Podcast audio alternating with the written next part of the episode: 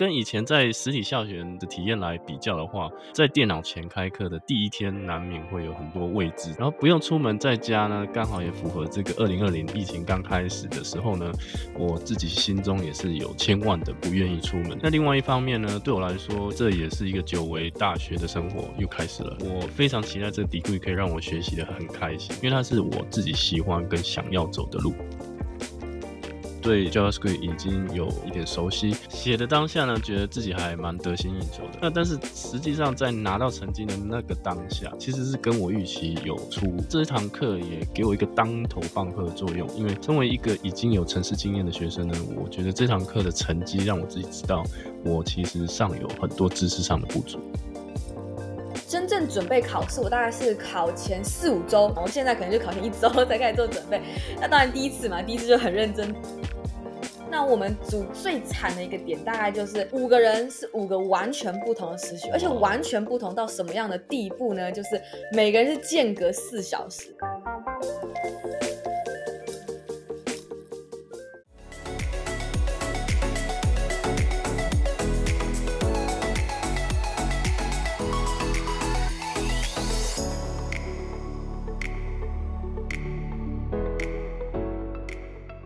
Unix 派优学派，我是英，我是 T 哥。如果你有听我们上一期结尾的话，你已经知道我们这期的主题了。但是你知道什么是索引零吗？索引零就是 index zero，中文翻译是所以零。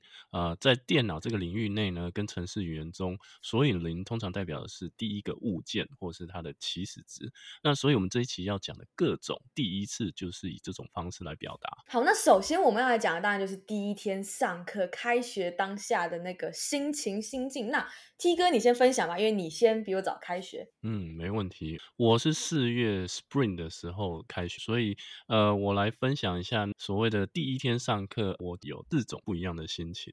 第一个心情呢，就是一个忐忑的心，跟以前在实体校园的体验来比较的话，在电脑前开课的第一天，难免会有很多未知。那因为是正式的大学体制，所以其实还是会非常的紧张。嗯，而且因为我第一学期就有数学课。我非常没有把握。那如果你有听到我们第三期呢，就知道 T 哥其实是很不喜欢数学。没错。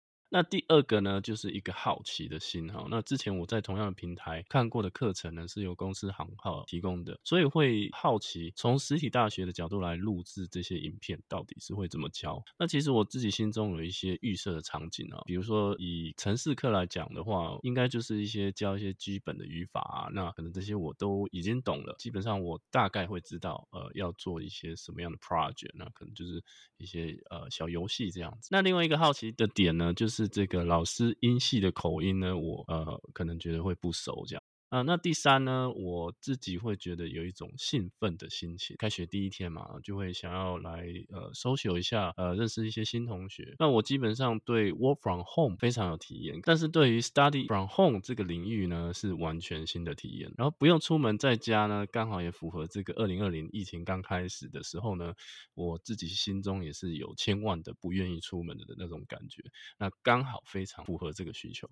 那最后呢，就是有这种期待的心。当然，第一天在学校呢，我会非常希望能够去认识到能对我有帮助的一些学长姐啊。那相较以前实体大学的时候呢，没有第一天要去找教室的那种疯狂的状态，可是还是非常期待能碰到贵人的相助。那另外一方面呢，对我来说，这也是一个久违大学的生活又开始了。我非常期待这个 degree 可以让我学习的很开心，因为它是我自己喜欢跟想要走的路。慢慢激励人心，就各种要第一第一天各种复杂，可以说是复杂，各种不同的情绪这样。对对。那相较于 T 哥我的话，我是比较一个单一的心情。我是半年后十月开学，呃，我就一个心情，我就很兴奋，就这样。可是我兴奋的点比较不是在于说，哎，我可以开始上课，可以开始，比方说认识同学。我兴奋点比较是，就是很很符合我这个人，终于可以开始做计划。我就是一个很喜欢做计划、很喜欢做规划的一个人。那我第一学期只有两堂课，一个是城市的，就是这种初初阶入门 one on one，另外一堂课是第三期其实有提到过的，呃，一个一个领域的数学叫做离散数学。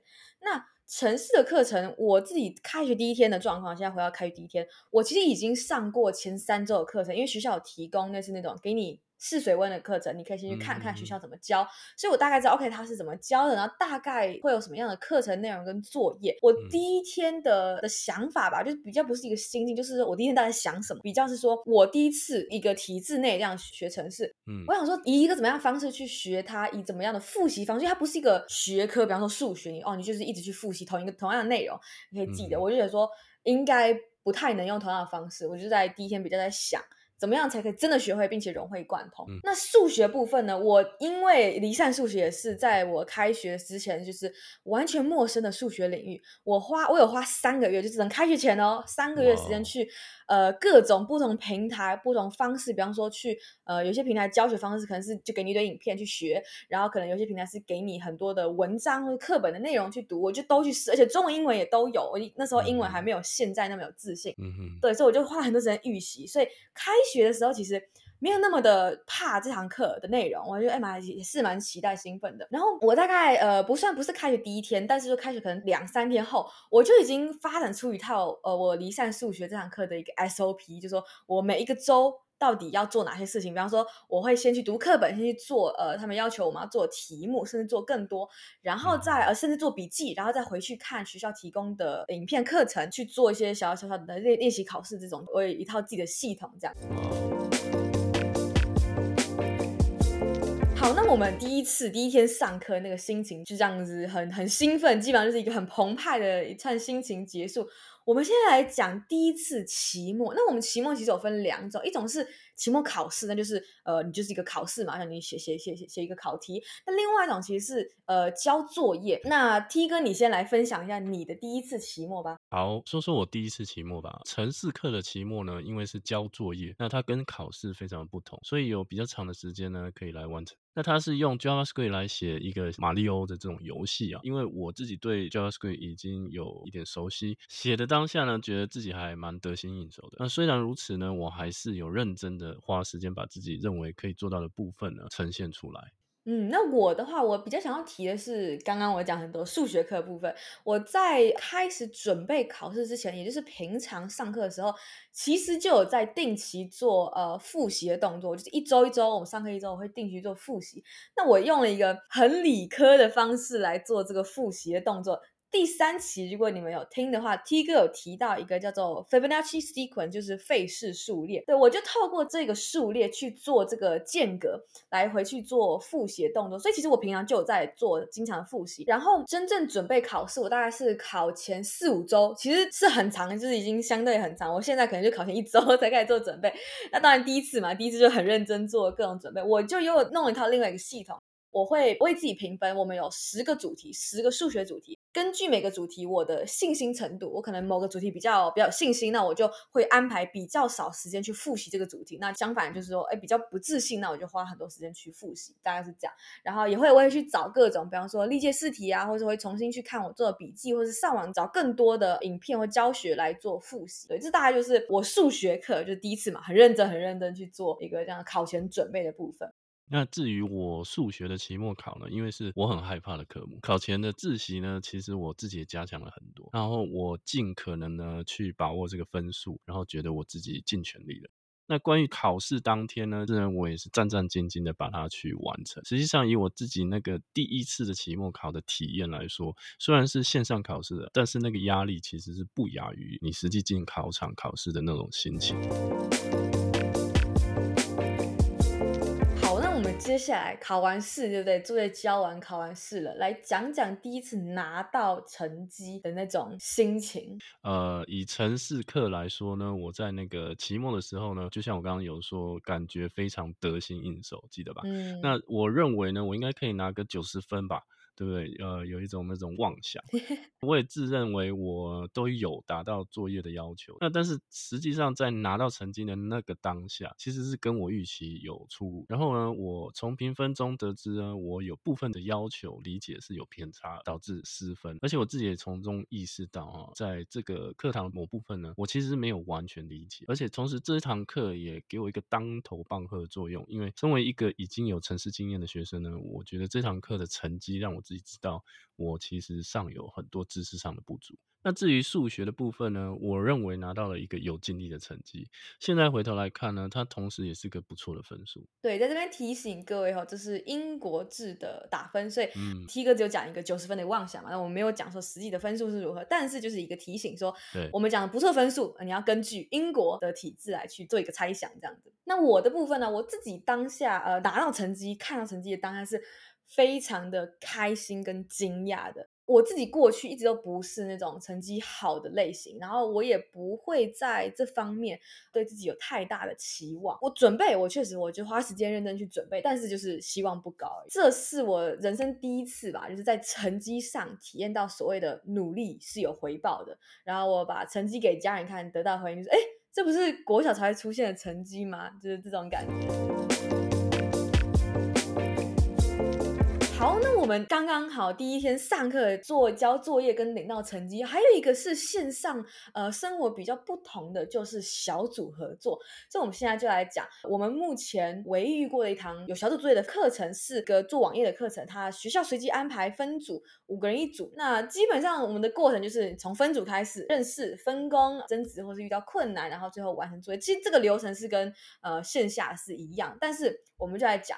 到底哪里是不同？我们各自遇到什么样的状况？我自己的话，呃，我当初的那个小组，因为不同国家跟节日的关系，我们开始的时候比其他组还要晚。那我们组最惨的一个点，大概就是五个人是五个完全不同的时序，而且完全不同到什么样的地步呢？就是每个人是间隔四小时，也太惨。对，就很很惨。什么叫间隔四小时？就是说，比方说我们以 GMT 为例的话，就是 GMT 减八、减四、加零、加四跟加八，就是这么样的不同。嗯，所以合作上来说，就是每呃一一定大家都要有所取舍这样子。然后我们这组最后是有一个人没有参与啦，所以就是去掉中间那个我们那个家里那个同学，但其他还是还是很惨。嗯，那最后我们其实讨论上轨道之后，呃，我刚刚讲了，大家就各有牺牲，呃，其实都还好。中间除了有一个小插曲，就是有一周突然联络不到其中一个组员之外，其实都还 OK。那我整体合作下来，印象最深刻的就是截止前一周，整整一周。我们天天都透过电话，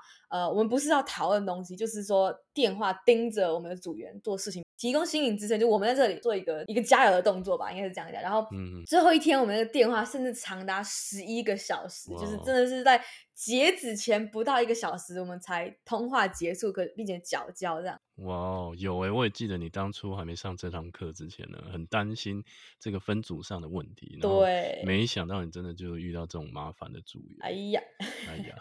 然后我的话呢，我自己因为过去有过这个实体小组活动的经验哈，那在经历过这个线上小组合作后呢，我觉得是有差异性。那在实体，我有过一对一的小组，甚至是群体五个人左右的合作一个经验。那通常我们会觉得说，人嘛，见面三分情，然后对看到本人呢，就会觉得啊比较好沟通，然后而且是每天面对面这样，呃，其实是可以比较能够迅速来做到这个分配工作跟配合进度的这个方面。至于线上呢，我本身经历到的这个小组组员也有没有办法配合进度而导致退出的状况啊。那我觉得也许真的就是线上啦，就是比较容易让人家摆烂这样子。嗯，那除此之外呢，沟通上其实跟实体的差异性不大。那我觉得是取决于组员这个之间的配合度啦。嗯，那当时我们的组员呢中途退组，那因为前期的分工还不错，那所以并没有造成太严重的进度落后，大家的配合程度呢也非常的高，我觉得应该是我比较幸运吧。那我们这期的线上大学生活索引零就到这里啦。这期我们分享我们的第一天上课、第一次考试交作业、第一次拿到成绩，以及第一次小组合作的经历。嗯、过去五期我们是以一个主题式的方式分享我们两个的故事。那接下来的节目形式会有所不同，我们在此先卖个关子，请大家敬请期待。最后就是欢迎大家去 YouTube、Spotify、Google Podcast、Apple Podcast 收听我们节目，也可以到 Facebook 跟 Instagram 与我们互动。那就这样啦，拜拜。拜拜。